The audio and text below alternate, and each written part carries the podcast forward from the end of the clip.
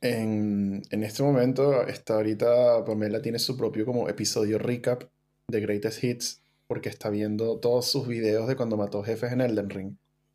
Y los está viendo uno por otro, tras otro, tras otro, tras otro, los está viendo todos. Así como que, wow, qué arrecho soy, mira lo que hice acá. Wow, mira lo que hice acá ahora, wow. ¿Pero que, los grababa ella o se te graban automáticamente? Se te graban automáticamente. Tiene seteado como que eh, por default creo que son 15 segundos y después se como un minuto. Entonces es casi toda la pelea, una vaina así. Qué arrecho. pero yo quiero hacer eso. Tengo que configurar el Xbox para decirlo es, es, muy gracioso, weón. De verdad, es como que ya tú, ya tú sabes cómo se mueren y lo que te dan. ¿Por qué lo estás volviendo a ver? Pero bueno. ya estoy grabando. Luego le pongo un blur ahí, burda de ching, muy mal. Sí, sí, no, lo, lo, tápalo, tápalo que sí, con un dibujo de un pato, un gif de un patito, no hay así. Este. Mira, yo quiero empezar el episodio de hoy. Em, primero, eh, comentando este extraño logro que tenemos el día de hoy, en donde sí estoy usando la cámara propiamente para grabar el video de este podcast. Y ahora. Em, pero esto fue total y completamente un accidente. Esto no lo hice a propósito, ¿ok? Esto ocurrió porque yo hoy, hoy estamos grabando en la tarde, cosa que no es normal para nosotros, pero está bien, me, me acomoda. Y temprano en la mañana grabé dos videos. Uno es el video que va a salir, eh, que ya salió en el canal, que es el de la Yamaha Reftar, pero con humbuckers, porque no me, yo me traje una Yamaha de esas para la casa, que la mostramos en la guitarra de hoy, una cosa así creo que fue, o, en una de esas y que, ah, muestra algo. La primera guitarra de hoy. Sí, la, la, los P90. Y después la regresé a Tarará y se vendió que sí, esa misma semana. Entonces nunca le pude hacer un video propiamente. Y me estoy llevando la guitarra ayer sábado Marcial me dice, ¿para qué te estás llevando otra? Y yo, porque no me dio chance de hacerle un video, me quedé jugando con la guitarra y nunca lo grabé. Entonces... qué pendejo. Terrible. Entonces me la traje y grabé ese video y aparte grabé el video que del review que va a salir el miércoles de la semana que viene, que es el review del Vitronics Vespa. Quería hacer una semana temática sobre Vitronics, pero después de hacer la de Catalin Bread, eh, quedé tan destruido que dije, no, yo no vuelvo a hacer esta estupidez. Y entonces la hago cuando me quiera retar a mí mismo y decir como, wow, te sientes como up to the task, pero de verdad no quiero volver a hacer eso. Em, pero realmente con lo que yo quería empezar este episodio, honestamente, era terminando de contar un poco, y lo, estoy mirando un poco para la izquierda porque lo estoy viendo. Tengo el pedalboard puesto en la mesa, eh, porque estaba grabando unos videos. Entonces, quería empezar el video primero aclarando que se resolvió el asunto con música y sonido. Y, el martes... Ya ya, nadie, sabe que, nadie sabe que fue Ramiro, condenado. pero el martes, antes de que saliera el episodio la semana pasada, porque esto sale todos los viernes, vino el jefe de, esa tienda, bajó a la tienda donde yo trabajo y me entregó el pedal así en la mano y que, oye, disculpa, lo siento mucho por toda la confusión. Y yo le dije, no, tranquilo, de verdad, no pasa nada. Y después dije, ¿será que tengo que borrar toda la parte del podcast va a salir ese viernes, donde les dije como que yo fui Ramiro. Y después dije, no, son cosas, parte, es parte de la vida, pero al mismo tiempo también es parte de la vida decir que ellos resolvieron, lo hicieron muy bien. Toda la gente que tenía que hacerse cargo lo hizo maravillosamente. Todo llegó como tenía que llegar, nada que decir. Yo personalmente siempre he tenido como muy buenas experiencias con música y sonido. Entonces esto me extrañó tanto y por eso lo mencioné así como en el podcast, porque era como algo completamente nuevo para mí, que haya tenido una mala experiencia con la misma gente que me vendió, por ejemplo, mi PRS Silver Sky y llegó casi en dos días. Entonces dije como que, ¿por qué me está pasando algo malo con esta gente? Si esta no es la otra tienda de música gigante de este país que no sirve para nada, pero no voy a decir nada. Todo es culpa de Ramiro, todo es culpa de Ramiro. Sí, yo creo que es eso. Al final siempre hay como un chance, es como lanzar los dados. Y puede que te haya tocado la tienda premiada, y ni siquiera la tienda, sino el empleado premiado. Exacto. Que renunció al día siguiente después de decir que iba a buscar algo para ti. Su madre. Viva Ramiro. Ramiro, wow, si, si estás escuchando esto, Ramiro, te odio. Maldición. Pero bueno, em, vamos a tratar de hacer las. Mira, ya, otra cosa con lo que quería empezar hoy antes de empezar a empezar. Em, que me da mucha risa que el episodio pasado dijimos como que em, vamos a buscar que este episodio no sea tan largo y no dure como una película de Pixar. Y estoy casi seguro que el episodio pasado duró que sí, lo mismo que la primera Toy Story. Yo creo que duró más. Yo creo. Yo creo que sí, inclusive no me dio tiempo, pero yo iba a buscar que sí, películas animadas que duraran un minuto 41. a ver qué películas animadas duran lo mismo que el episodio anterior del podcast. Entonces, para eso vamos a tomar un par de medidas para este episodio para que no demore tanto. Partiendo porque vamos a empezar ahora y voy a leer el eh, disclaimer correspondiente a esto. Eh, como siempre, muchísimas gracias Ernesto por tu tiempo. Muchísimas gracias a todos ustedes. Recuerden que tenemos episodios nuevos todos los viernes y esto está disponible en YouTube, en Google Podcast, Apple Podcast y todas esas cosas. Después voy a comentar algo, pero primero vamos a hacer el, el, disclaimer. ¿Y para qué es este disclaimer? Por si acaso llega a ser la primera vez que estás viendo un episodio de estas cosas y es importante que sepas algo. ¿Y qué tienes que saber? Bueno, disclaimer. Estás por escuchar mucho Bueno Gear el podcast, en donde hablamos de guitarras, cosas relacionadas a las guitarras, cosas relacionadas a las cosas relacionadas a las guitarras y nuestras impresiones y opiniones al respecto. Ahora, con mucho Bueno Gear el podcast es un espacio de opinión. Pues, que tal vez no estés de acuerdo con alguna de las cosas que decimos. Mira, eso está bien. Tú no tienes que estar de acuerdo con todo lo que yo digo. Yo no poseo la verdad absoluta de estas cosas y no existe una verdad absoluta tampoco cuando se trata de equipamiento musical. Eh, así que está bien, podemos estar de acuerdo y no estar de acuerdo. Ahora, es posible que cualquier nombre, de, cualquier error, perdón, de fecha, nombre factual, pueda ocurrir. De verdad puede ocurrir. Eso pasa. Y está bien. Nos podemos equivocar. ¿Y sabes por qué? Porque Ernesto ni yo somos historiadores ni expertos que llaman en un programa de televisión cuando tienen que valorar estas cosas. No. Y eso está bien. Ahora, existe la posibilidad de que por el contexto cultural en el cual Ernesto y yo crecimos se nos escape alguna expresión que pueda ser mal interpretada y que fuera de contexto para ser ofensiva. Créeme, no queremos que eso sea así. De verdad que no. Y hacemos todo el esfuerzo posible porque no ocurra. Pero 25 años de costumbre requieren esfuerzos conscientes especiales para mantenerlos a raya. ¿Ok? En resumen, Hablamos de guitarras porque nos gustan, las guitarras, perdón. Amamos el instrumento y el hobby, pero también somos seres humanos. Así que yo, Sebastián, de verdad hoy te digo, como persona natural, yo, mirado de los ojos, aquí tú y yo, hey, hey, si estás viendo esto en YouTube y si lo estás escuchando en Spotify, te estoy viendo los ojos, ¿ok? No me rompas las pelotas, ¿ok? Eso es todo. Así que gracias por tu tiempo y bienvenido a Mucho Bueno Oír el podcast. Lo que estaba diciendo antes, porque me di cuenta que dejé varias cosas incompletas y yo hago eso mucho cuando hablo, jaja, déficit de atención, eh, es que tengo cámara hoy porque estuve grabando los videos que estuve grabando y luego guardé la cámara y dije, no, yo no voy a volver a conectar esa cámara. Y después me di cuenta que me faltó el intro y el outro de la sección eh, anteriormente difunta y lo volví a grabar y dije, bueno, ya la cámara está aquí, ya se quita. Por eso tenemos cámara hoy, pero no se acostumbren, ¿ok? Esto puede que no pase muy a menudo. Otra cosa que iba a decir, porque de verdad dejé muchas ideas, esto me pasa mucho cuando yo hablo y me pasa mucho en los videos también del canal, pero me llegó un correo hace 15 minutos, o sea, antes de que empezáramos a grabar esto, bien oportuno me parece, que dice, me llegó un correo de Carlos.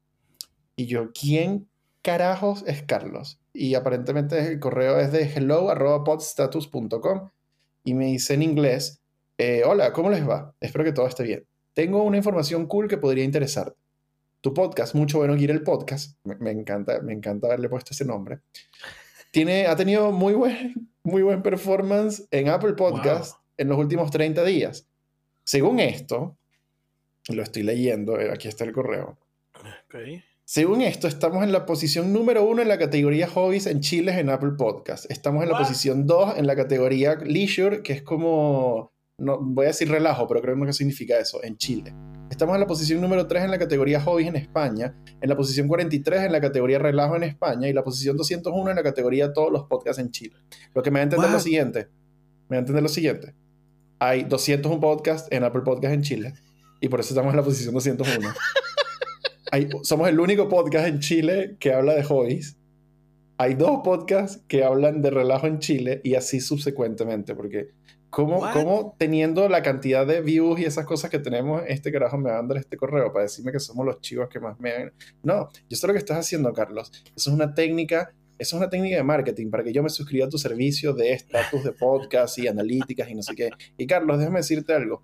No te va a funcionar, pero gracias por el correo. Mándame más correos así porque me dejó en súper buen humor, a pesar de que estoy seguro que todo eso es mentira. Gracias, Carlos.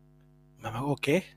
No, yo no, no sé. Yo tómatelo con granito de sal, pero yo busqué en Google y que es podstatus real o mentira. Y decía como, no, la información de que ellos tienen está interpretando data y ya, pero obviamente es una movida para que todo pues. La data está ahí. Solamente, o sea, eso me lleva a pensar como cuántos podcasts de hobbies habrá en Chile en Apple Podcast. Uno. Pero también decía España. Había, sí, estábamos como en el 3 en España, una cosa así.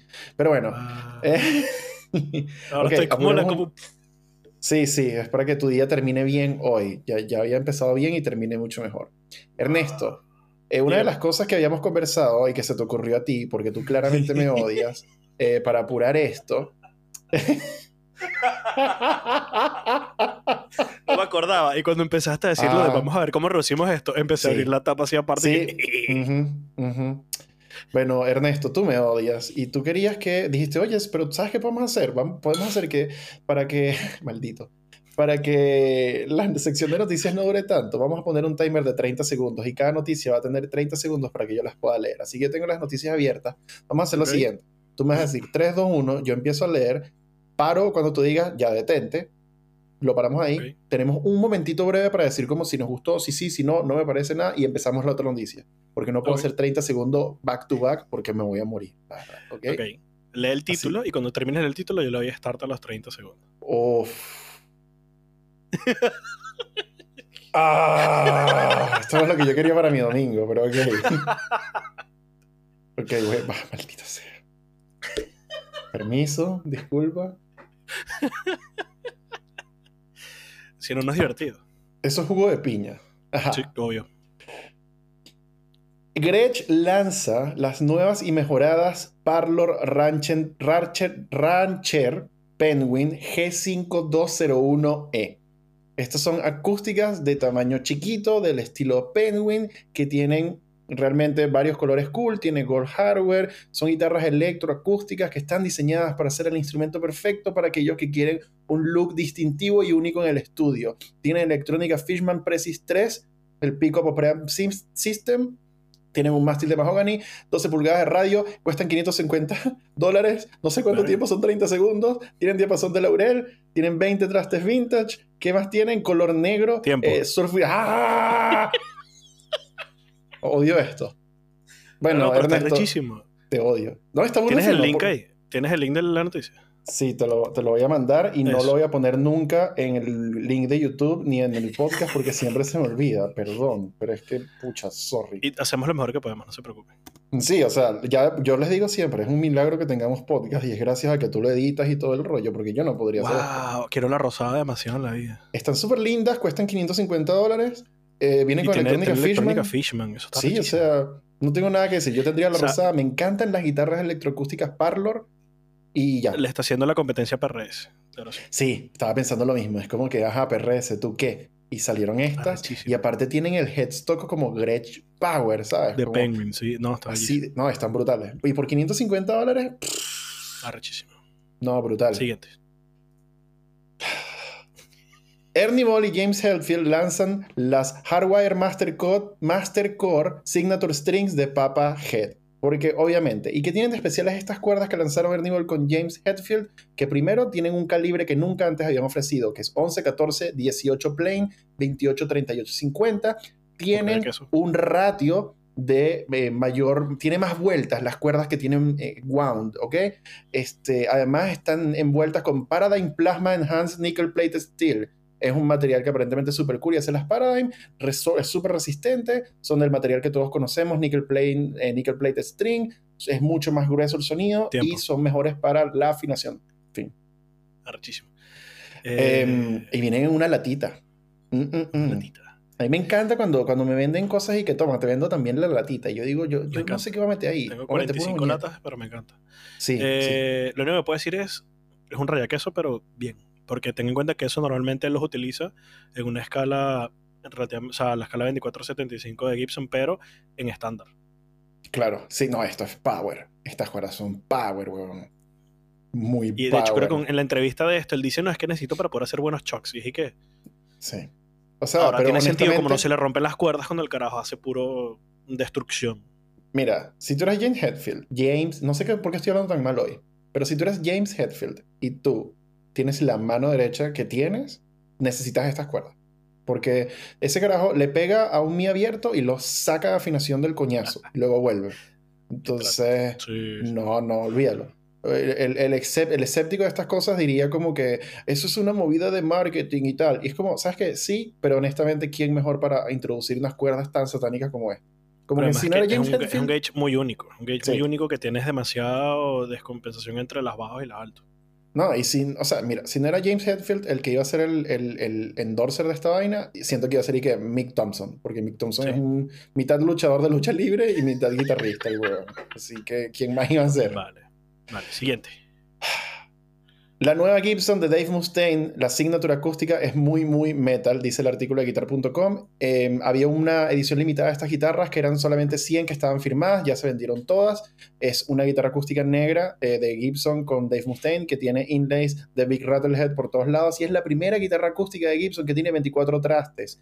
Y yo honestamente no quiero decir más de esta guitarra porque se explica sola, pero también tiene este, una cápsula de salida alta, LR Bax BTC, eh, piezo y eh, tiene clavijas Grover Rotomatic, una cejilla de Tusk y bridge pin de Tusk también. Y la verdad es que, fin, o sea, la verdad es que no tengo mucho más de 30 segundos que decir de esta noticia. Sí, la verdad que es como bien por ti, Dave, pero qué vaina tan rara. Em, o sea, eh, bien porque es la primera acústica de 24 trastes de Gibson, mal porque nunca vas a llegar a ese traste de 24. Es que es eso, exacto. Por cierto, cuesta 4.500 dólares. No, sí, buenas noches, hasta luego. Eh, ok. O sea, esta es una de esas cosas que yo digo que no es tanto como para el público en general, siento que es más como tenemos que completar todas las cosas que le ofrecimos a Dave Mustaine y además tenemos que introducir a Dave Mustaine como embajador Gibson con fuerza. Así que, ¿sabes qué? Sácale una, acústica de, una acústica de 4.500 dólares. Te lo compro porque igual él necesitará sus acústicas y en vivo y obviamente no puedo agarrar otra acústica. te, te, lo entiendo, pero coño, 4.000 sí, está bien. Em, yo no la encuentro muy atractiva porque la verdad es que no me gusta el pickguard que tiene Big Rattlehead por todos lados. Y no, me, no, no soy demasiado fan de estos inlays extraños en esta acústica. Pero está bien. Siguiente. Siguiente. Ah, esta, tengo toda la semana esperando para leer esta noticia. Voy. ¿Qué coño encontraste por ahí? Gibson lanza una línea exclusiva del Spol Standards con tope de maple flameado AAA, pero tú no las puedes ver antes de comprarlas. Porque sí. Entonces, hace unos días Gibson mandó un correo a sus suscriptores del, newsletter diciendo que un nuevo rango del Spol de 50 y 60 Standards eh, vendrían con eh, maple seleccionado AAA, pero no las puedes ver puedes, es como te ofrecen las opciones y los colores y todo el rollo, lo compras en la página, pero tú no puedes ver cuál va a ser el top que te va a tocar, tú no puedes ver nada. Eso es todo, esa es toda la noticia, tiempo, no me interesa un carajo. Pero, pero, pero, ¿por qué? Gibson, ¿qué estás haciendo? No entiendo. Entonces, claro, obviamente hay gente que está en el MyLesPol Forum diciendo que, o sea, ¿cómo, cómo, ¿cómo voy a ver, cómo, o sea, si nada más lo puedo comprar por la página, ¿cómo voy a saber cuál me va a tocar? Y, o sea, tipo, algo, algo va a estar mal acá. Y el tipo como que no, o sea, yo podría ver mil tops de guitarra, así el carajo, y lo, y lo incluyeron en la noticia, que me parece súper cool.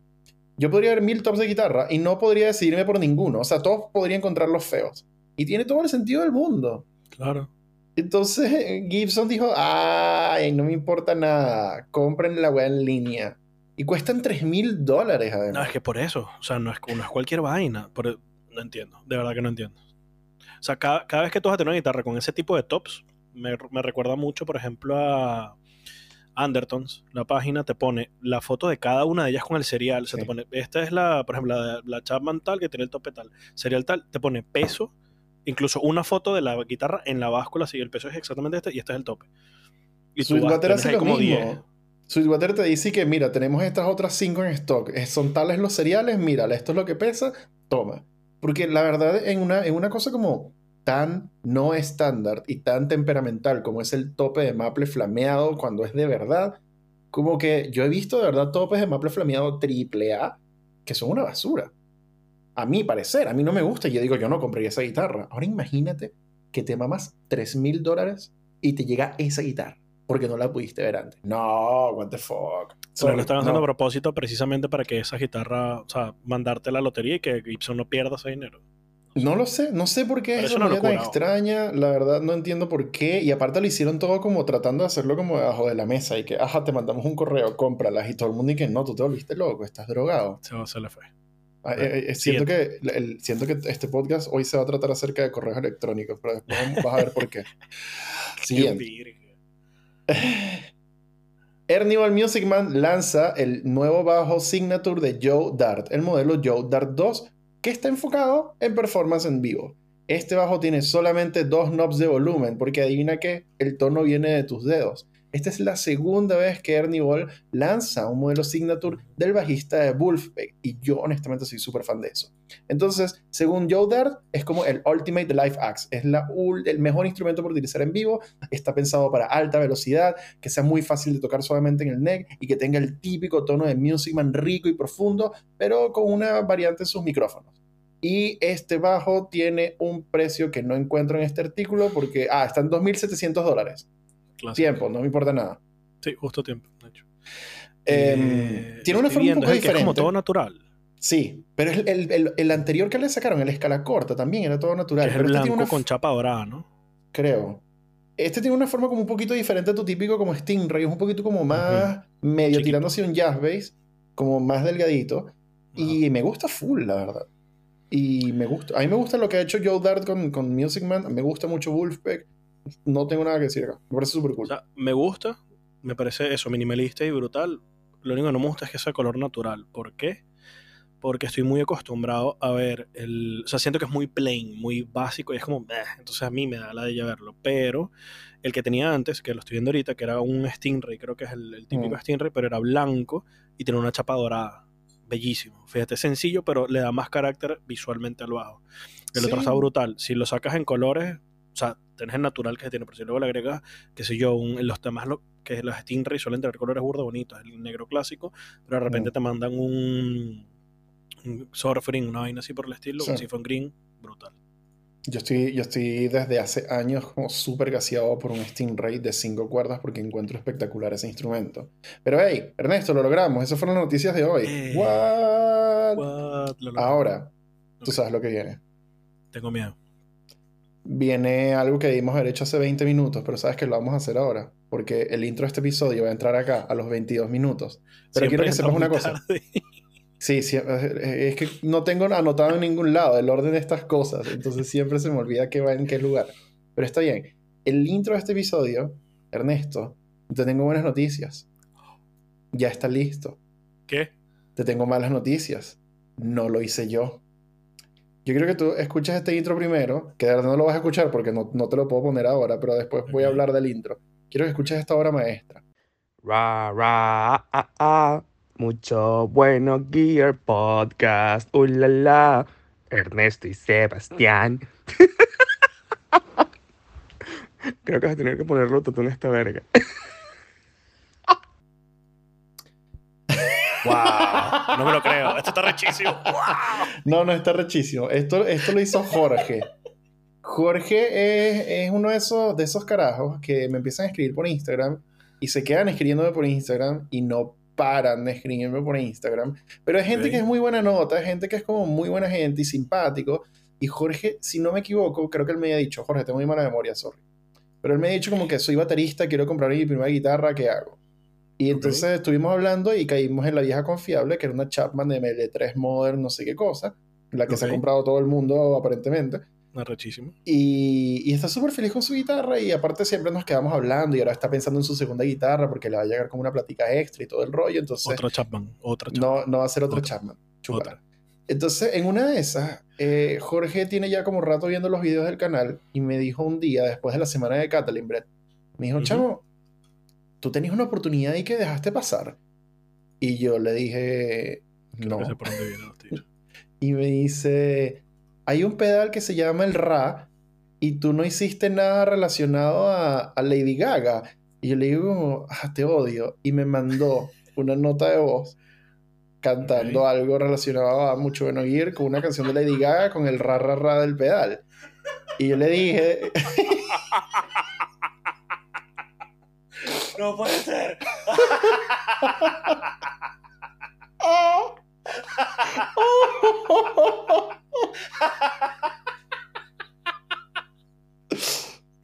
Ajá. Me muero, me muero horrible, me muero, lo necesito escuchar ya, weón. Mm, sí, te lo voy a mandar por WhatsApp, pero no lo vas a escuchar ahora, quiero dejarlo. No, no, no, obviamente después.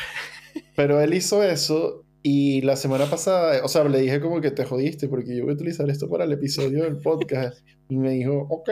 Y yo, este carajo no tiene miedo a nada. Pero bueno, eh, y la semana pasada le escribí y le dije, mira, necesito que me lo mandes por WhatsApp para podérselo enviar a Ernesto para que, me lo meta, para que lo meta, no me lo meta, en el episodio. Y, y, lo mandó, y mandó una segunda versión que según él es mejorada. Y yo no puedo creer a este niño. Sí. ¿Pero la, escuchaste la segunda versión? Sí, obvio. es básicamente... Mejor? Eh, eh, mejor es relativo aparentemente, pero bueno. Beauty is in the eye of the beholder. El punto es que él hizo eso. Bueno, habiendo pasado la intro de hoy, gracias. yo, tengo que agradecerle a Jorge aquí. Es que yo ahora no tengo que grabar una intro esta semana y me hace demasiado feliz. Gracias, Jorge. De verdad, gracias. Ahora, a ver, ¿qué, te parece si extiendes eso? Y ya que pedimos siempre que nos envíen un correo con sus gears. No quiero, no, no quiero someter a nadie al horrible castigo que es enviar un intro para mucho menos gear, ¿ok? Pero sería bueno. Sería brutal. Uh, eh, Ernesto, es hora de la ex difunta Sí, vamos, vamos a llamarlo la sección zombie, que yo quería originalmente, no originalmente, pero que a la semana pasada se me ocurrió la idea de llamarlo Duelo a muerte con cuchillos, pero luego eh, no hay duelo, no es a muerte, no es una pelea entre tú y yo ni entre estos dos instrumentos, y claramente no hay cuchillos tampoco. Pero esto es la guitarra de hoy, donde Ernesto y yo escogemos instrumentos, él no sabe qué escogí yo, yo no sé qué escogió él, le ponemos un ranking que no tiene ninguna especie de valor ni está basado en ninguna clase de escala, que no significa nada, pero realmente lo que hacemos es revisar un instrumento y comparar sus specs versus su precio para que veamos si de verdad es una guitarra que vale la pena que le prestes atención o no. Ernesto, ¿qué escogiste hace 10 minutos? Eh, te lo envío por el chat interno para que lo veas. ¡Oh, qué guitarra! Mm. la Charvel Joe Duplantier Pro MSD ST2NT. Es decir, la nueva Signature, bueno, la última que tiene, eh, Joe Duplantier de Gojira. Yes esta guitarra es todo lo que está bien con el mundo. Es bella, es hermosa. Ojo, como siempre, hay gente que le puede gustar o no. A mí al principio no me gustó mucho apenas la primera vez que la vi porque era muy como extraño. Sí, a mí tampoco me la veo con el tiempo, la vas agarrando así el cariñito. Eh, cuando la, escogí antes de empezar el podcast, lo primero que se me vino a la mente fue mágicamente que coño. Y si me la compran en algún futuro, pero agarro el luthier este y le digo, mira, le doy el cuerpo solo, la desarmo y le digo, píntamela de rosado y me imaginé ese guitarra en rosado y me morí de la dije, marico, necesito hacerlo. Porque sería bellísimo esa manera. Quedaría brutal. es una guitarra, eh, sin otro como está diciendo, me parece que tiene demasiados specs muy buenos por el precio que son 835 euros, al menos en, en Toman. Entonces, entonces, si me das cuentas, tienes un, es como una Telecaster con dos humbuckers. Eh, tienes cuerpo de caoba, mástil de caoba con diapasón de ébano, perfecto por mí. Es bolt on, así que vas a tener como una buena resonancia ahí en la guitarra. Tienes unos inlays de como cuadrados inmensos de, de Polaroid, bellísimo. 22 trastes. La, última vez dijiste Polaroid y te, Polaroid. es que, claro, mi cerebro es, la Polaroid. No sé, pues mi cerebro lo confunde. Es Perloid. Perloid. Quítala. Como sea. 22 trastes que no son de acero inoxidable. Creo que es una de las, de las, dos únicas cosas que creo que está un poco por debajo, pero bueno. Cejilla de plástico negro. Eso es una de las cosas que sí creo que podrías cambiar, pero por 10 euros tienes la, las Graphtec Note y no hay problema. Escala 25.5 y em, como es Charvel, todas sus guitarras creo que siempre lo tienen, que es el mástil compuesto de, de, de rango compuesto. Y bueno, obviamente en el bridge, en el puente tienes su signature de Dimarcio, su micrófono signature de Dimarcio Los Fortitude, que son una hermosura. Y en el neck tienes un Dimarcio PAF 36 aniversario. No hay más para dónde ir ahí. Y clavijas eh, locking tuner de em, Charvel. Excelente. Para mí es un all-rounder perfecto que tienes todo para hacer lo que te dé la gana. Tienes unos micrófonos tan versátiles que puedes, si ya de por sí, unos PAF 36 aniversario, que es lo que está basado también en el Fortitude, hacen de todo y eso le sumas que es Gojira. Y si tú ves a Gojira tocando eso con esto, pues ya no tienes más donde ir. Tienes de todo. Siendo que es perfecto. Yo te voy a decir que es lo que más me gusta de esta guitarra, que existe.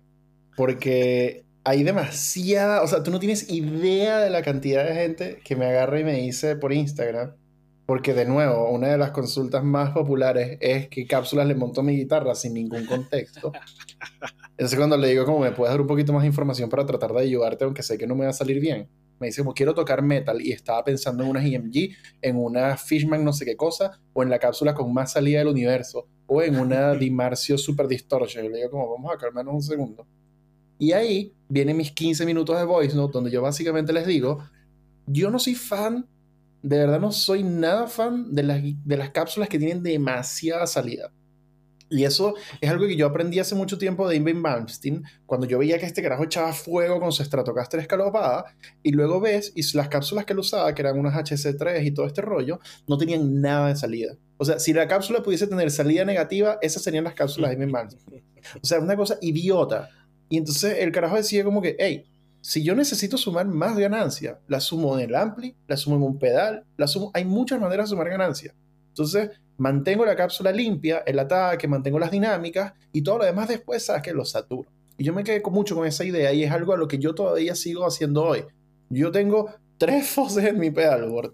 Tengo tres drives adicionalmente de esos foses y tengo dos pedales de octava que no tienen nada que ver. Y además tengo un boost. Porque yo sé que yo siempre que necesite más ganancia la puedo sumar.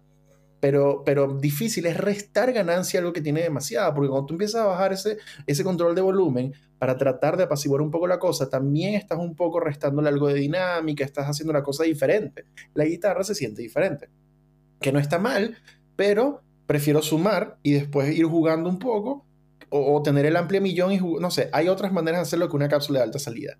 Entonces cuando les digo, sin ir muy lejos, mira Gojira y mira que Joe Duplantier tiene, huevón, escucha Gojira. O sea, Gojira es, wow, la definición de ganancia extrema en, en sus riffs y en todas sus cosas.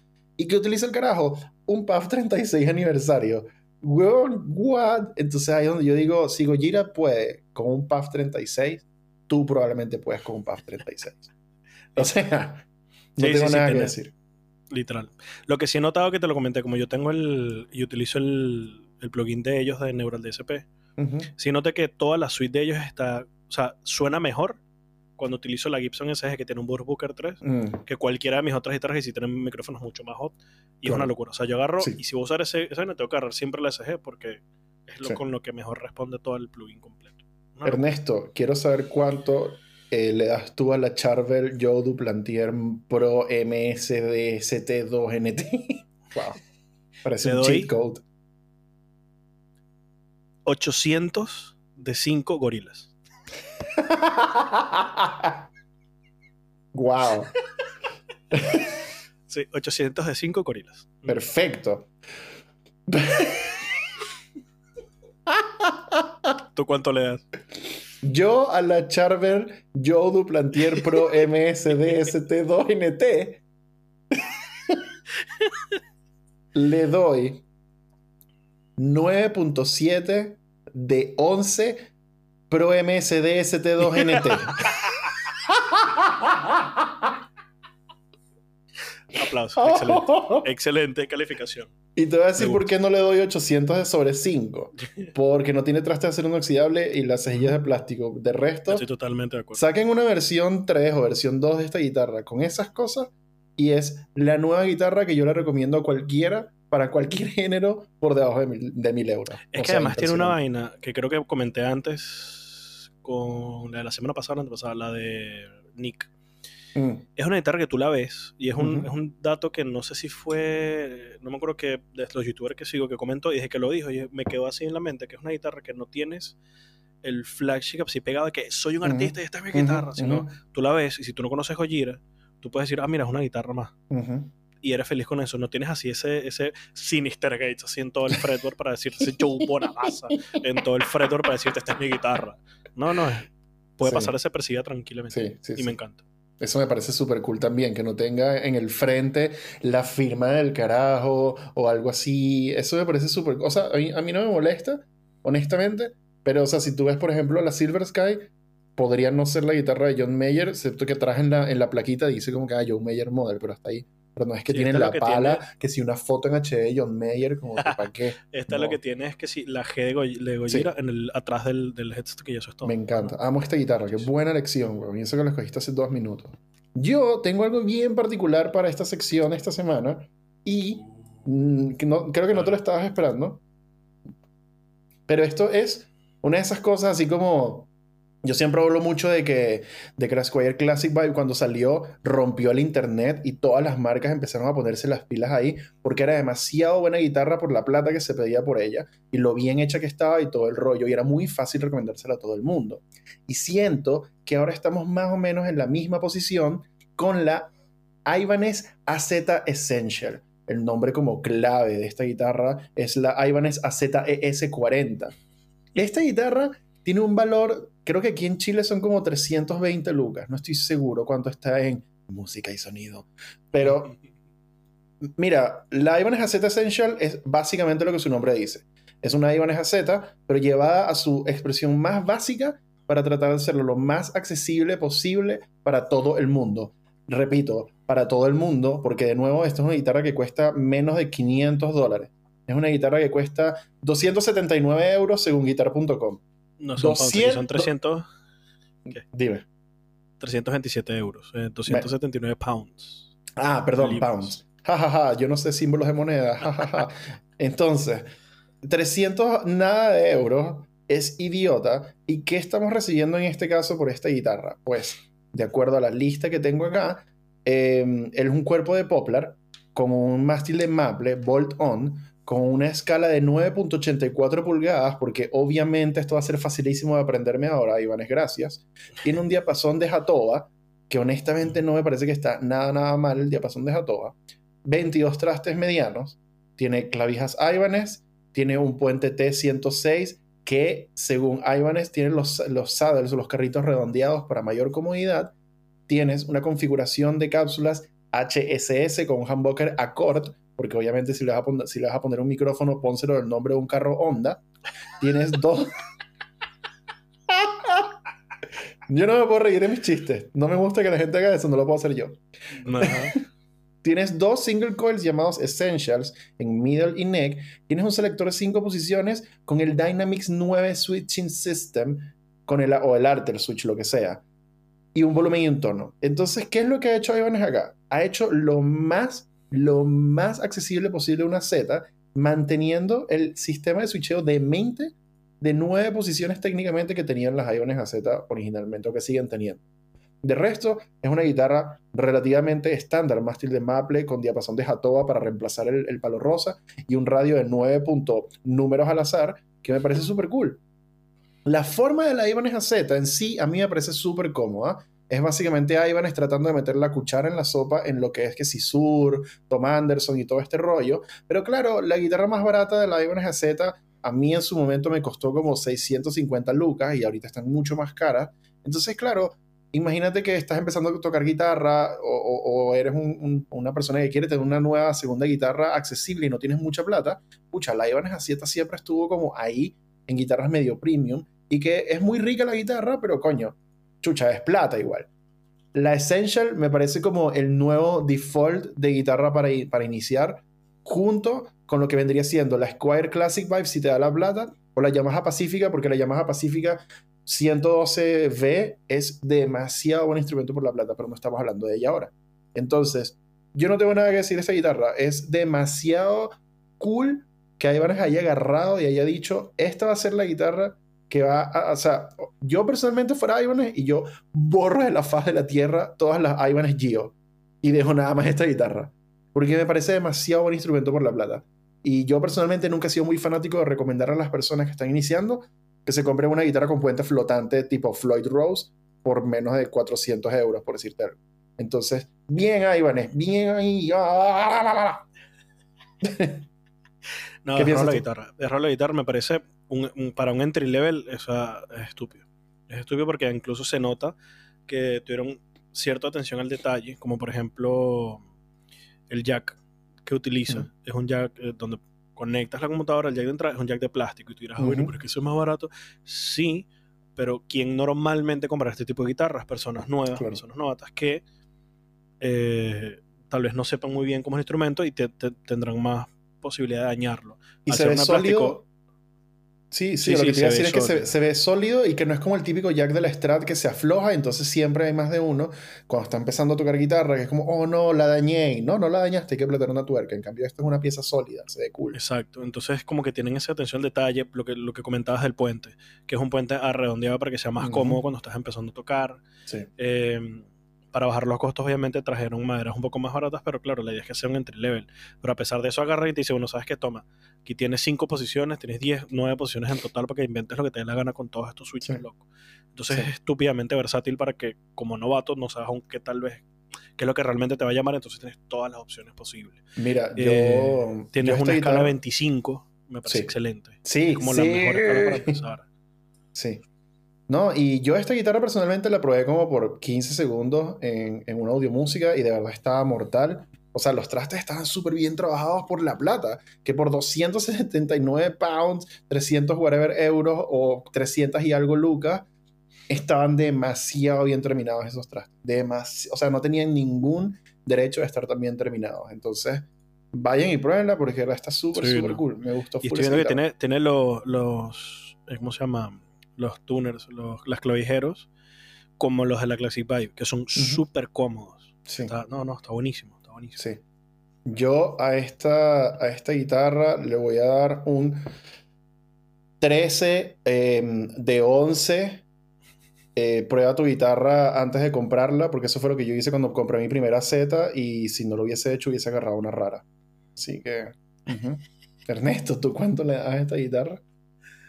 le doy 12 de 9,84 321 radios. Pero radios de los viejos, o sea, de los de AMFM. Perfecto. Wow. Como siempre, una participación estelar. Qué bueno que reímos esta sección, no puedo creerlo. Wow. Pero eso. Y ojo, que, estaba viendo, las, por lo menos hay venes Z en las tomas, la más barata la yuca ya son 1.300 euros. Imagínate. 1.000 euros menos cuesta la de entry level, arrechísimo. Bueno. Bien, bien, bien sí a todo. Eh, acepto todas las cookies, todos los términos y condiciones. Yo, cuando te dije que este iba a ser un episodio como medio enfocado a, correos electrónicos, entrando en el tema principal, 42 minutos en el episodio, oh boy, lo hemos hecho de nuevo.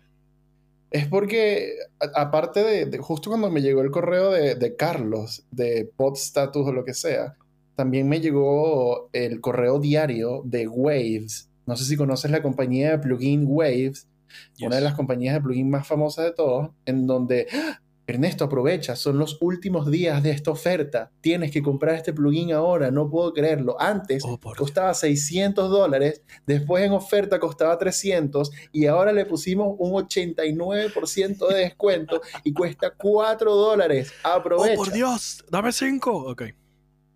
Y eso me hizo pensar un poco. Uno, yo el día de la paloma enmascarada compraría un plugin de Waves a full precio al precio completo.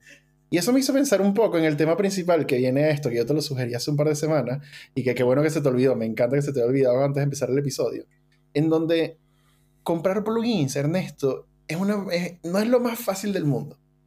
Porque tienes todo el tiempo a Waves bombardeándote de correos diciéndote que tienes que comprar este plugin ahora porque, porque hey, aprovecha y tú, la ansiedad te puede ganar. Universal Audio sacó también una promoción donde sacan un plugin a la semana y lo rebajan a 99 dólares indiferentemente del plugin que sea. Que honestamente es súper es súper buena y si cuesta 80 lo suben a 99.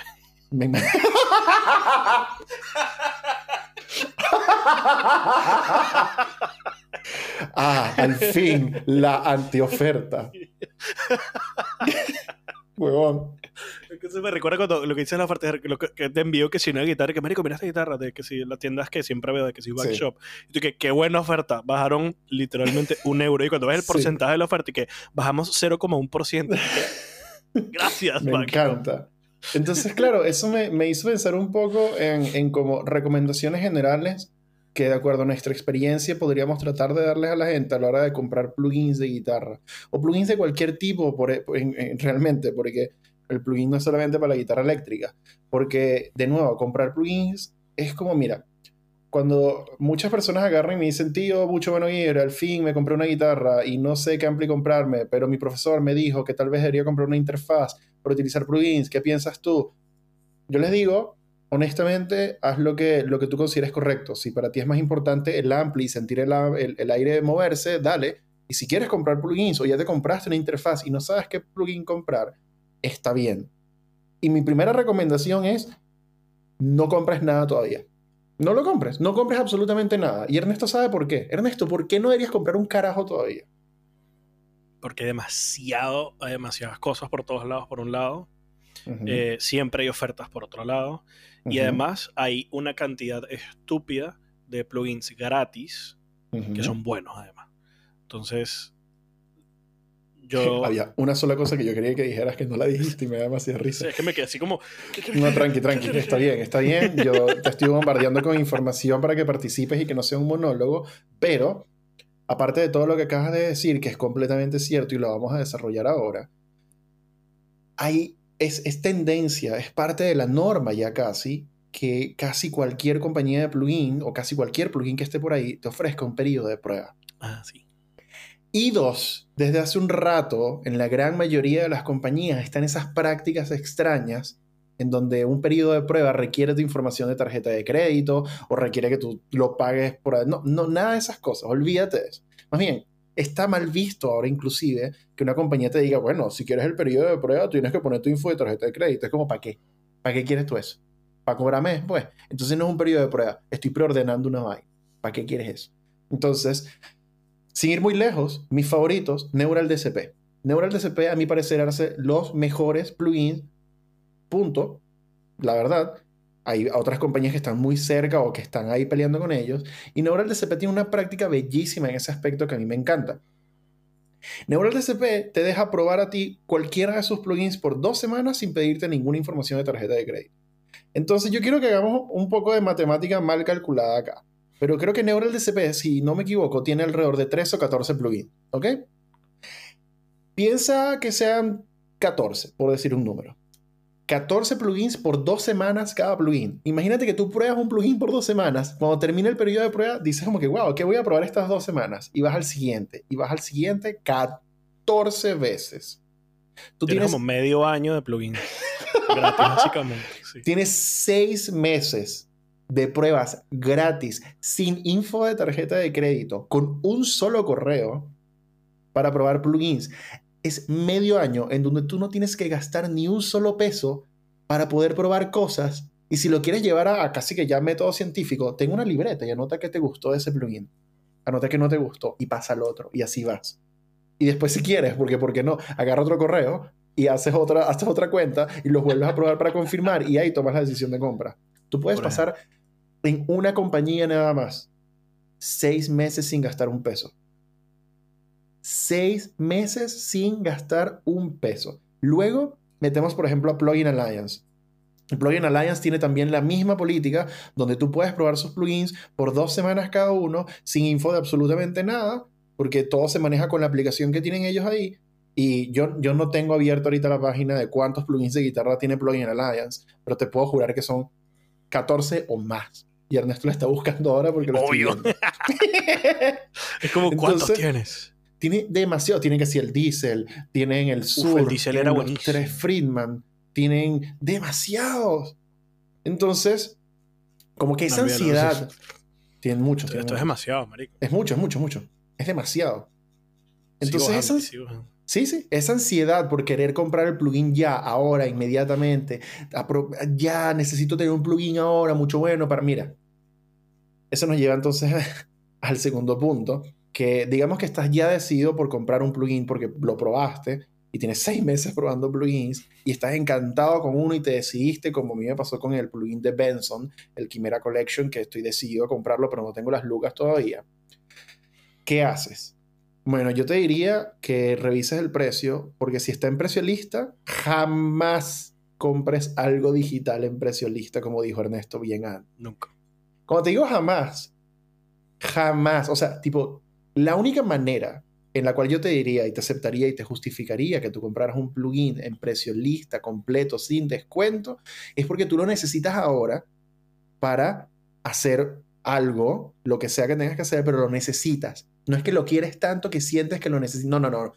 Lo necesitas realmente y no puedes esperar. Porque, no sé, tienes que grabar unas guitarras por una sesión y necesitas ese sonido y no puedes esperar porque tienes que entregar eso pasado mañana. Ok, está bien. ¿Qué vamos a hacer?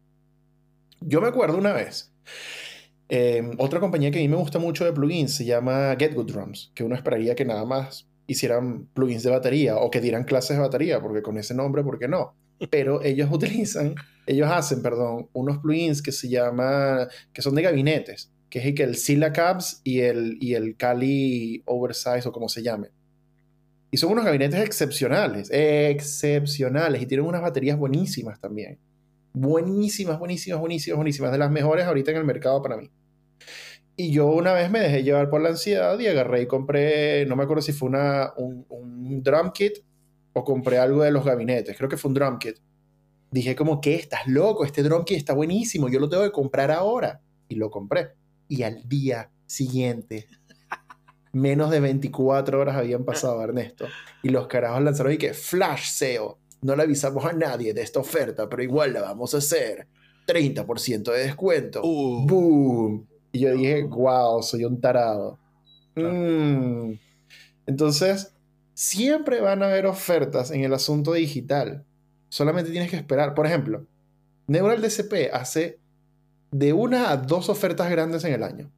Una es creo que en Pascuas, como en Easter o, algo por por ahí.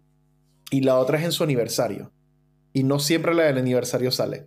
Pero la que es como hacia diciembre, fin de año, Pascua, Halloween, lo siempre que sea, siempre, todos los años la hacen. Entonces, ¿por qué no? Pasa seis meses. incluso hay veces que se la bajan hasta 50%. Sí, yo no le lo compré a 50% de descuento.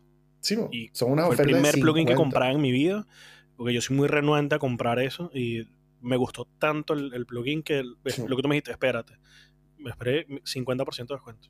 Sí, son unas ofertas bien violentas. Entonces, eh, Plugin Alliance, por ejemplo, son también como waves, son como masters del marketing, en donde siempre andan ahí que, wow, mira esta oferta, mira esta oferta. Pero ellos también, dos veces al año, hacen unas ofertas satánicas, pero demasiado power, donde realmente, ¿sabes qué? Aprovecha y espera esa oferta.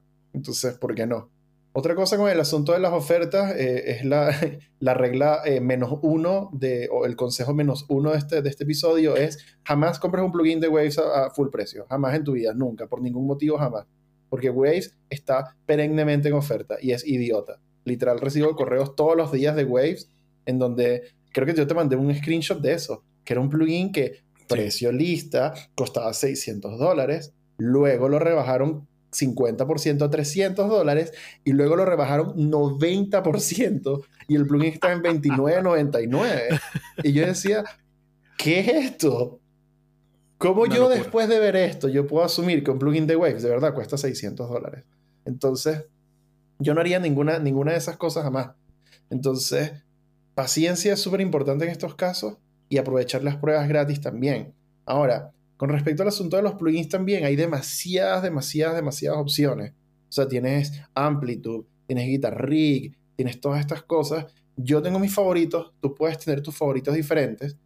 Y está bien, pero sí te diría que estudiaras un poco lo que necesitas y necesitarlo utilizo en el estricto rigor de la palabra versus lo que te ofrece ese plugin.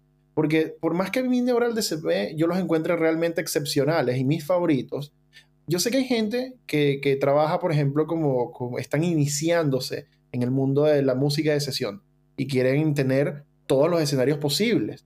Ahora, si este carajo tiene que grabar lunes metal, martes cumbia y miércoles fusión, yo no, yo no sé qué plugin de Neural DCP le voy a mandar ese carajo. Quizás el Petrucci, no lo sé. Entonces, tal vez mi favorito no sea la opción para ti y hayan otras cosas. Entonces, necesitas una unidad que lo haga todo pucha, no te puedo decir responsablemente que te vayas al Helix Native porque cuesta 400 dólares si no compras una unidad de Line 6. Pero... Es que te iba a decir, que era sí, mi, predilecto para todos esos escenarios. Sí, no, el mío también. Yo acabo de hacer los demos de la Yamaha Raptor, lo hice con el Helix y sonó increíble, excepcional pero porque yo compré un Helix, una, una HX Stomp, me quedó en 100 dólares y aparte le metí un cupón de descuento a la vaina. Entonces, mierda, como que no me podía salir más barato. Estoy seguro que no se puede comprar más barato eso.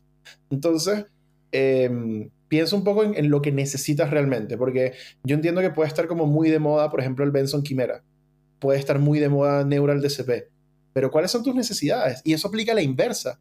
Hay gente que de repente quiere un plugin para estudiar, para que su guitarra suene bien, para tocar, no sé, sus clásicos del rock. Entonces, ¿para qué necesitas gastar 400 dólares en un Amplitude? No lo necesitas.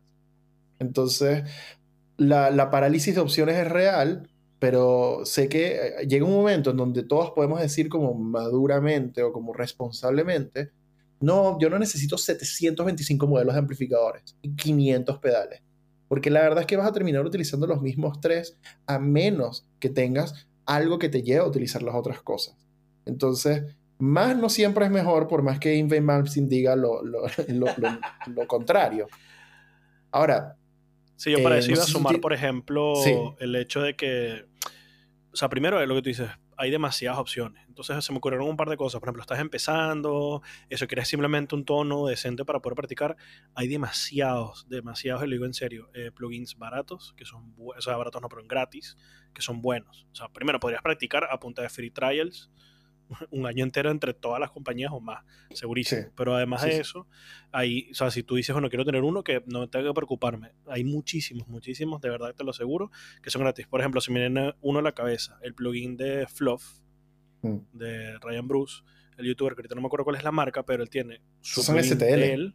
creo que es STL, creo que es su plugin que tiene cuatro amplificadores, pero el primero es gratis, que es un, creo, si mi memoria no fue, creo que es un, 50, un 5150. Sí es 100% gratis. Tú puedes tener ese amplificador siempre gratuitamente para ti, luego si pagas te desbloquean los otros tres. Y ese amplificador yo lo probé y suena buenísimo. Entonces ya, por ejemplo, como ese tienes muchos otros más.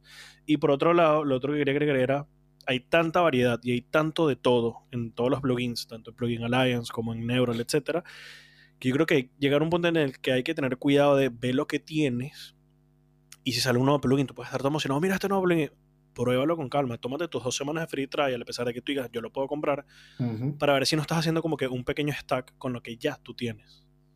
Porque entonces estás que de repente tienes tres plugins, que el 90% de ellos son iguales, y luego tienes dos o tres cositas que simplemente son distintas. Es como, vale la pena haberme gastado 300 euros entre los tres para tener el 90% igual. Entonces como que revisa más o menos con cuidado para que no tengas al final lo mismo. Porque tal vez es simplemente la novedad de que esto salió nuevo y te lo compras y luego dices, ah, nunca más lo usaste. O dejaste de utilizar otros que tenías antes por eso. Entonces, aprovecha siempre la free trial. A pesar de que tú digas, me lo voy a comprar, primero ten tu free trial, asegúrate tus dos semanas completas, como que mira, si lo voy a usar o no, mira, realmente no lo va a sacar o no lo voy a utilizar tanto como yo creía. Sí, las redundancias es muy fácil caer en redundancias con asuntos digitales, porque no es como si tú tuvieras un pedal yo veo ahorita mi pedalboard y yo puedo decir confiadamente, tal vez yo no necesito más fuzzes. Y aún así, y aún así yo creo que compraría un cuarto. Pero, pero porque lo tienes físicamente, lo puedes ver y está ahí. En cambio con lo digital a veces se te olvida. Yo hace poco había visto como un reel en Instagram que decía como que para las personas que tienen déficit de atención es súper es súper jodido el asunto como social porque cuando no tienes como algún recordatorio de que una persona existe en tu vida, no es que uno es un cabrón, es que a uno que tiene déficit de atención se le olvida, se le olvida literalmente que esa persona existe. Y cuando aparece esa persona de vuelta en tu vida porque te escribió y te dijo, ay, estás perdido, tú te acordaste que esa persona está viva todavía y tiene pulso. Y con las cosas digitales de plugins es un poco lo mismo, tengas o no déficit de atención. Se te puede olvidar que dentro de tu amplitud tú tienes un Fender Twin y tú no tenías que comprar ese plugin de un Fender Twin. Entonces, como que, ¿para qué? Hay un video que yo siempre he querido hacer y no lo he hecho porque se me olvida, a pesar de que yo ya tenía todo eso descargado, pero luego formateé la computadora y se me olvidó, que era básicamente toda una cadena de señal completa nada más con plugins gratis. Porque existen amplificadores de, de o sea, plugins de amplificadores gratis, plugins de pedales. Creo que es Nembrini que te da un Clone Centaur, no sé si te da el RAT gratis también, y te dan creo que un Tube Screamer gratis. Sí, y el Tube Screamer. Tú no, tú no necesitas técnicamente más que esos tres pedales aparte de un Fuzz para tener como un tremendo sonido. Y si le sumas un amplificador gratis, hay N, creo que Plugin Alliance te regala también como un reverb, hay demasiadas cosas. Entonces, pucha, yo sé que nadie quiere como llenar su, su buzón de correo de spam y cosas, pero de repente a veces si te suscribes a un newsletter de algo, a veces te llega un correo y que mira, te puedes descargar esto gratis, qué sé yo. Hace poco Plugin Alliance hizo algo de ese estilo y la verdad es que estuvo súper cool. Yo reclamé mis plugins gratis y yo tengo varios plugins de Plugin Alliance. Entonces, la redundancia, estoy completamente de acuerdo con eso, como que no necesitas, de verdad no necesitas cuatro plugins que hagan de todo. Porque ¿para qué necesitas un Bias Effects y necesitas un Amplitude y necesitas un Guitar Rig y necesitas un Helix? No lo necesitas. Mira esto, o sea, comentaste en Embry y me acordé. Y esto, esto es una locura. O sea, tienen un tuner. Sí. Todos necesitamos un tuner. Tienes el RAT, tienes el clon, tienes el, el Tube Screamer. Luego además tienes un amplificador que se llama Crunch V2. Sí, sí, sí. Perfecto. Y luego además tienes un rack delay, un rack noise gate, un rack cleaner, un rack chorus. Y si no fuera todo, además te dan un live rig standalone, que es como que entiendo por lo que veo, tú pones eso ahí y luego de todo, es como que el que va a trabajar con todos los plugins de ellos. O sea, puedes tener un pseudo amplitude pues, slash versión barata gratis con todo eso. Está esto es locura, esto es una locura. Sí, como que casi ese debería ser el título, el título de este, de este episodio debería ser tu setup gratis digital, porque de verdad lo puedes lograr, es loquísimo. Y ahí no hemos metido todavía los amplificadores de CTL, que todos tienen como una versión gratis que te suma una amplia adicional. Cierto. Entonces, metes el de Fluff, metes el, de, el del chico este que no me encanta, que tiene el ampli de cartón, y metes el otro. O sea, no, me gusta ese niño, sorry, no me gusta nada de él. ¿Quién es, El, que es el de ampli de cartón? No quiero decir su nombre, qué fastidio. No me hagas decirlo, no lo digas tampoco. Pero es que no me acuerdo, pero es que yo no me acuerdo. Búscalo. Eh... Métete en su página y búscalo. Yo no quiero Estoy viendo, tienes Tonality de Lace Lamert, Will Podney. Uf, el, ese Will Podney prueben el trial, es una locura. Si quieren tonos de metal pesado, una locura. Tienes Andy James, tienes Howard Benson, y luego tienes el Ignite del Libra y el Ignite Emissary, que creo que son gratis, mm. pero no estoy seguro. Mm. ¿Y ya pero no, sé cuál es que tú dices el de cartón. Ah, entonces mejor, podemos olvidar que existió ese plugin. El Ignite Emissary Bundle es gratis. Y eso sí es, si quieres metal así pesado, es muy bueno para eso. Lo hace muy Brutal. Entonces, lo, lo, como que, mira, yo estoy ahorita en una, en una etapa en donde todas las cosas en las que yo creía eh, que eran sagradas, como las cosas digitales, están poco a poco como... Me estoy cuestionando muchas cosas, pero no cuestionándomela para mal de que, ah, el digital no sirve, sino de que todo tiene su uso y todo tiene su espacio, porque he probado muchos amplis valvulares ricos trabajando en Tarará, donde yo he dicho, wow, de verdad nunca había sentido una vaina de este estilo. Como que, wow, cuando tú agarras y conectas tu guitarra con humbuckers a un Plexi 1959 Handwired a un gabinete 4x12 y tú le pegas ese cordelá y la vaina es y que what es loquísimo pero por otro lado no todo el mundo se puede mamar 3 mil dólares en un ampli. No todo el mundo puede tener ese mastodonte en la casa. Yo no puedo tener ese mastodonte en la casa. Y además es como es, too much. 100 watts es demasiado. Pero volviendo a lo que estaba diciendo eh, si bien estaba en una etapa en donde como que digo, wow, creo que tal vez quiero una amplia tubo, por otro lado, todas este, eso también lo que ha hecho es solidificar muchísimo lo mucho que a mí me gusta el digital, por lo mucho que significa el, poder tocar cuando yo quiera, con los sonidos que yo quiera, con la comodidad que yo tengo de poder utilizar la, N cantidad de cosas que tengo, porque son muchísimas, y eso hace que el digital se haya vuelto para mí inclusive más valioso. No porque el ampli de tubo es una mierda, y no porque lo digital ahora es una mierda, que es por proveer la amplitud, sino porque cada cosa tiene su lugar. Y eso es lo hermoso de estas cosas. Ahora, el problema con lo digital es que uno dice que, jaja, mi cosa favorita del digital es que es mucho más barato que una amplitud. Y me compro este plugin por 100 dólares. Pero luego puedes caer en un hoyo negro, en una espiral infinito de comprar plugins y te mamaste la misma plata que cuesta un buen amplitud en un plugin y uno dice como, mierda, ¿será que habrá valido la pena o no? Entonces, lo importante de todo este episodio es eso, es como, si estás empezando, si no sabes qué comprar, si no sabes cuándo comprarlo, si estás a punto de comprar algo y no estás seguro, es, oye, hay, hay alternativas y cosas que puedes hacer para manejar inteligentemente este tipo de cosas. Porque si no, vas a ser como yo, en donde compré una hueá a full price y la cagaste completamente.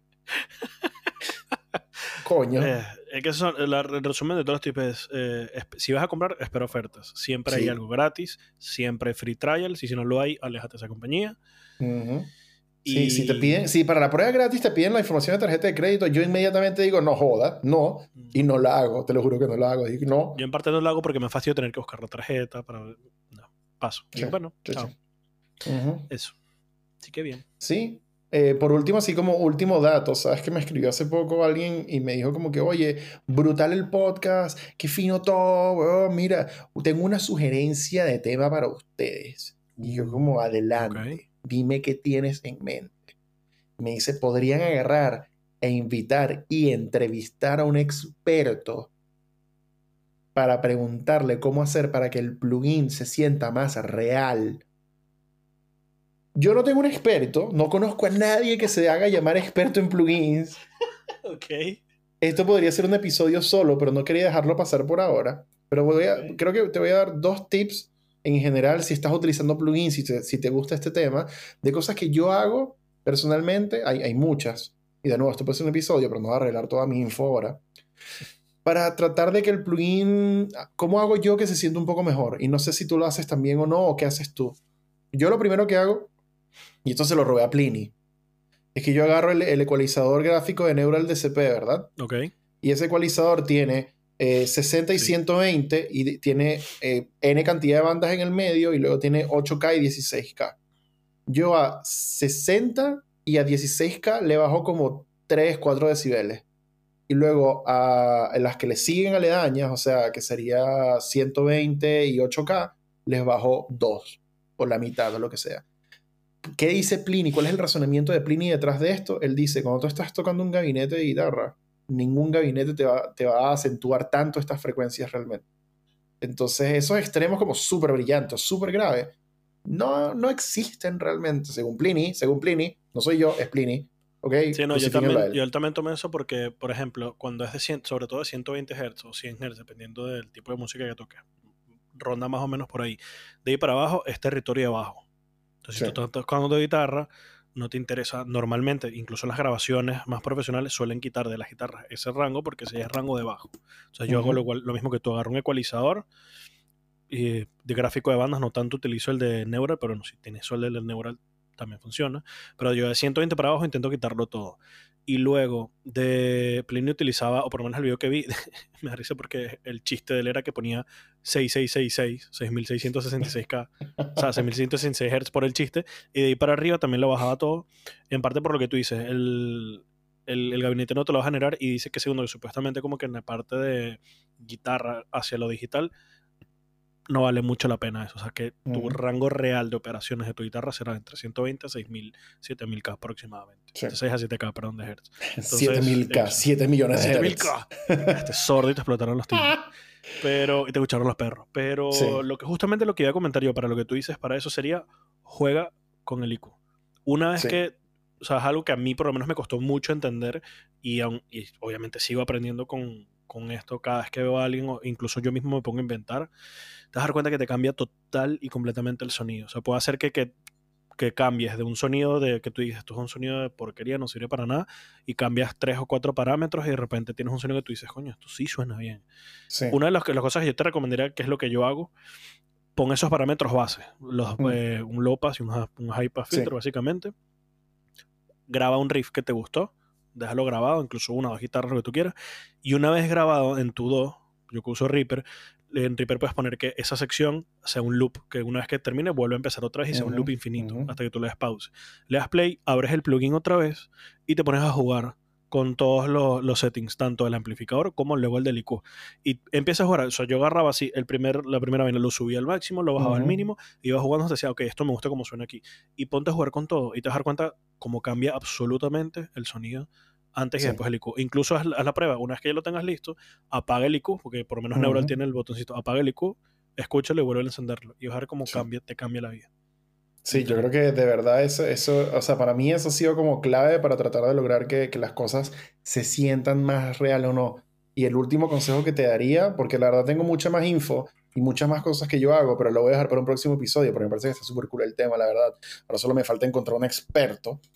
Eh, le escribes un correo a Fluff, ¿me ayuda? ¿Sabes cuando, ¿sabes cuando, tú, estás, ¿sabes cuando tú estás viendo un documental y, y aparece, weón, el, el, señor más al azar con el cargo que tú dices de qué mierda se graduó este viejo? que dice que Jesús Alberich, pulpólogo profesional.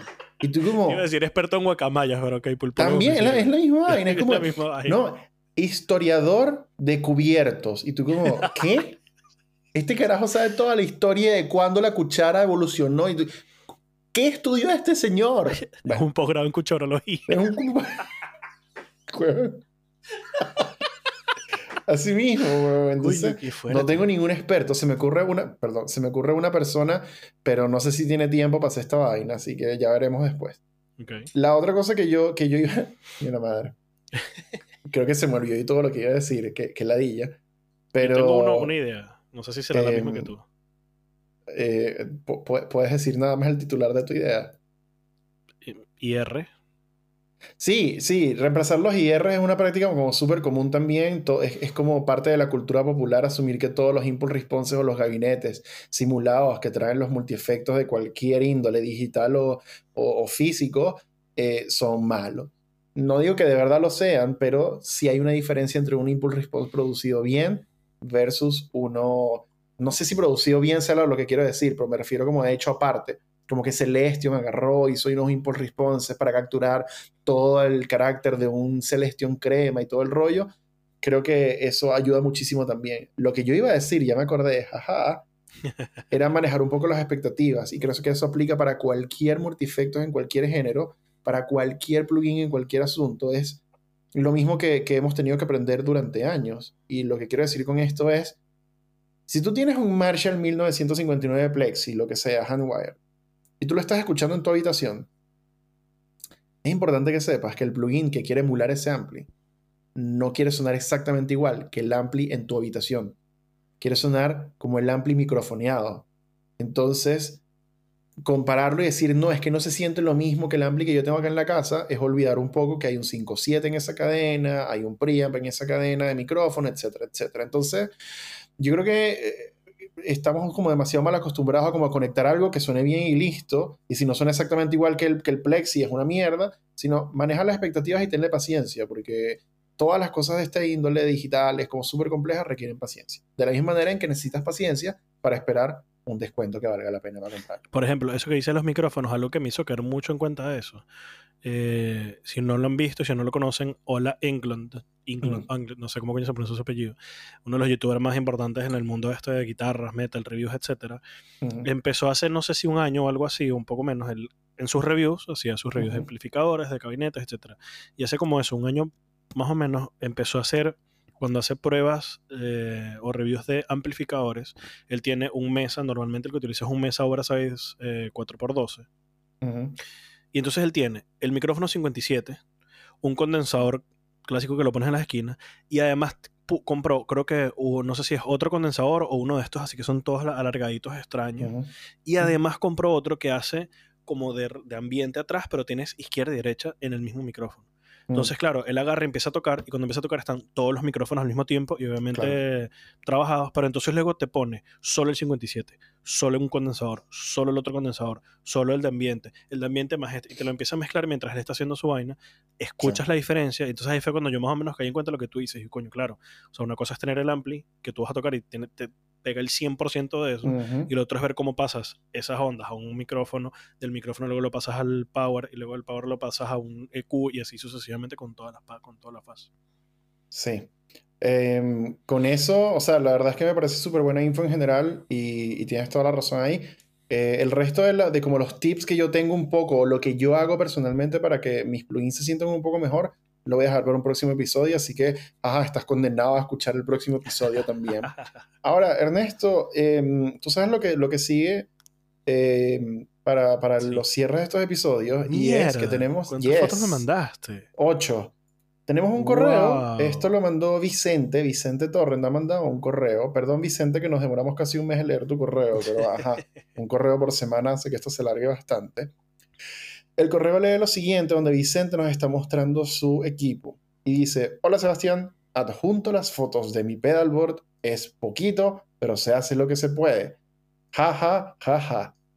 Por el momento, el sonido que tengo con todos esos pedales me tiene bien conforme. Me alegra mucho saber eso. Es lo más importante, la verdad. Sí. Pero también estoy juntando money para poder mejorar el gear y tener un mejor sonido. Hace dos días una persona me escribió en, en YouTube diciendo como que, wow, muy buena info y todo, eh, pero me saca la piedra que hables en spanglish, como que me molesta horrible. Bueno, déjame decirte algo, amiguito que comentó en YouTube. Chúpala. Entonces, Vicente continúa y dice, espero esté todo bien, todo correcto. Le deseo un muy buen día y que siga sacando videos. Yo siempre feliz de verlos. Por gente como tú es que este canal existe, Vicente. Muchas gracias, te cuento. Muchas gracias, Vicente. Mira, Ernesto, las cosas que nos han mandado Vicente. Vicente nos está mostrando un pedalboard. Sí, está súper bien organizado. Y aparte Vicente sabe sacar fotos, aparentemente. O, le puso ganas a estas fotos. Gracias, Vicente, porque todo está muy lindo. Entonces, Vicente tiene un pequeño pedalboard. Eh, no, sé, no sé qué marca es, no lo veo, no me importa tampoco. Porque realmente no es relevante, ¿ok?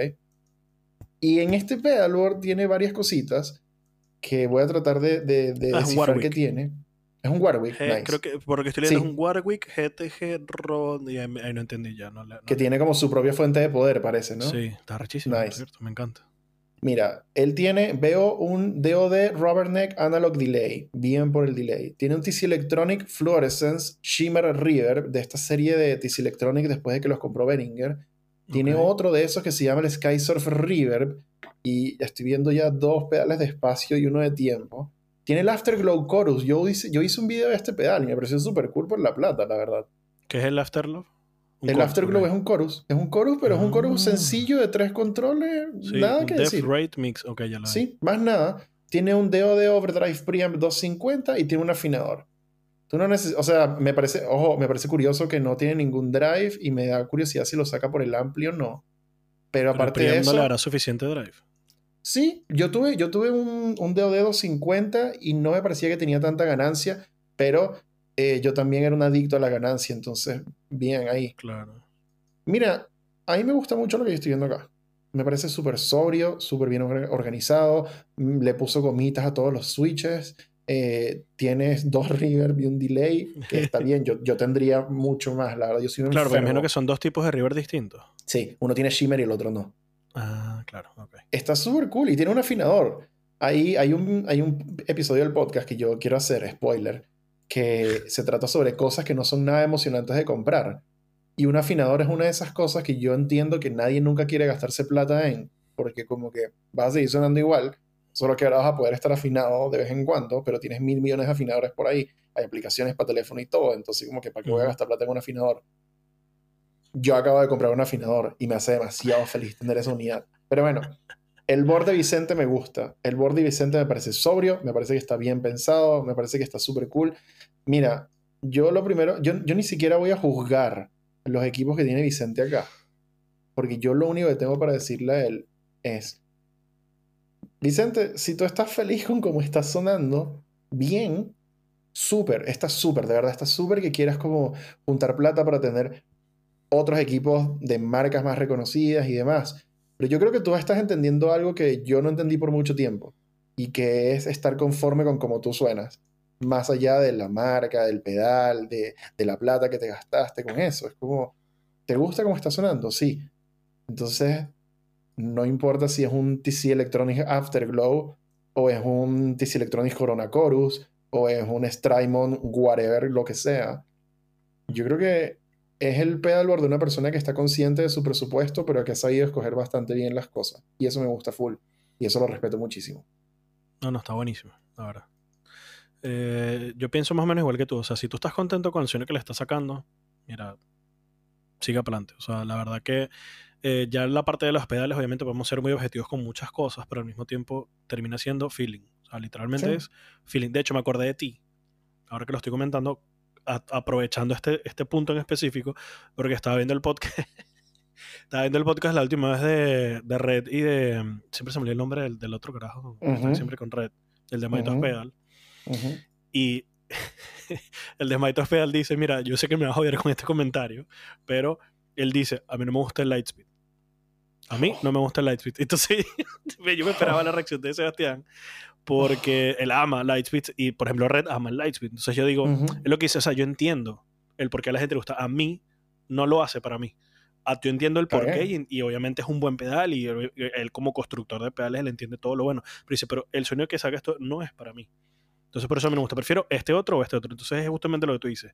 Si para ti lo logra y para ti hace tu sonido de puta madre, o sea, échale bolas. Yo solamente te aconsejaría a no saber qué es lo que te gusta tocar en cuestión de música. Yo te recomendaría mínimo dos pedales básicos, que es un Foss.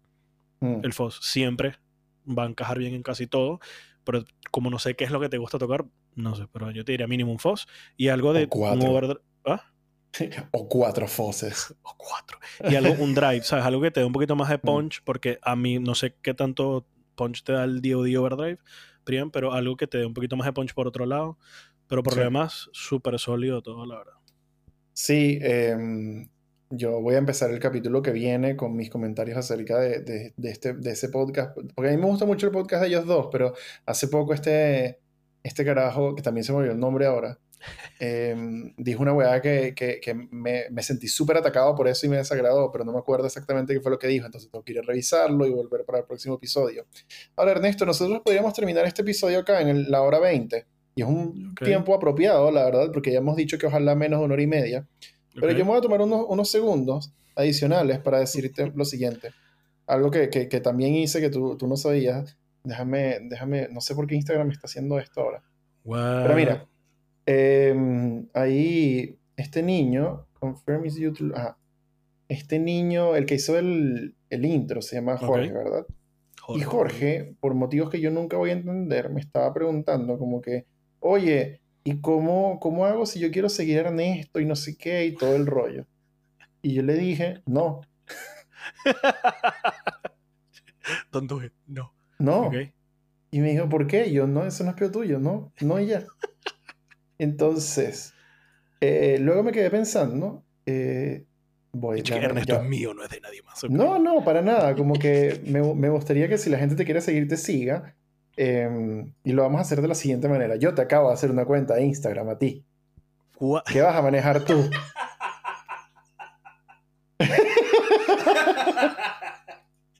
Esta cuenta va a ser tu responsabilidad, ¿ok? Esto ya no es mi problema. Te la estoy mandando al, WhatsApp. Esta cuenta se llama arroba Ernesto y sus guitarritas.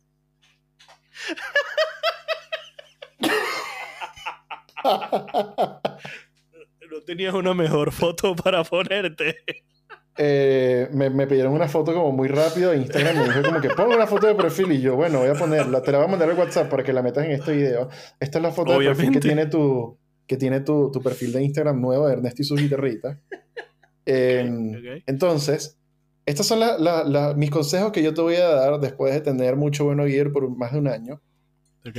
Para que puedas llevar tu Instagram exitosamente. Tengo esperar un año para poder empezar a pedir uñetas gratis, ¿no? Este, yo no las pedí, me las ofrecieron y todavía estoy como, O sea, yo no estoy acostumbrado a ese tipo de cosas, ¿ok? Mi primer consejo es que tengas una foto de perfil decente. Ok. Segundo, es que encuentres qué es lo que tú quieres publicar de acuerdo a la, a la, a la marca que estás haciendo. Como esto se llama Ernesto y sus guitarritas, yo te diría que te concentraras nada más en publicar guitarritas y solamente contenido de guitarra. Y no necesariamente tiene que ser guitarras que tú tienes, sino de repente como que encontraste una noticia, encontraste una foto de algo como super cool y la subes y das tus opiniones al respecto. Y listo. Y le pones los, los hashtags y todo lo que tú consideres también apropiado ponerle, ¿verdad? Y que te quedes ahí. Ahí está bien. Y ahora la gente tiene un lugar en donde te van a seguir. Mi último consejo es que no subas fotos de comida, porque a nadie le importa lo que estás comiendo. Todos tenemos que comer. Nadie quiere ver tu comida. Imagínate que yo estoy comiendo un día arroz con huevo y tú subes unos ravioles divinos. Te dejo de seguir. No jodas, huevón. Entonces, Ernesto, yo te voy a pasar la clave por WhatsApp para que tú tomes Ernesto y sus guitarritas y, te ocupes de ese Instagram en donde ahora vamos a mandar a la gente a seguirte. Y como siempre, Ernesto, gracias por tu tiempo. me va a hacer risa retos y guitarritas. Ahora voy a esperar a ver cuál es el apodo que me ponen, porque tú eres el. ¿Cómo es? El... Pero es que eso, el, apodo es algo local. O sea, Chile, Chile decide llamarle a todo el mundo tío.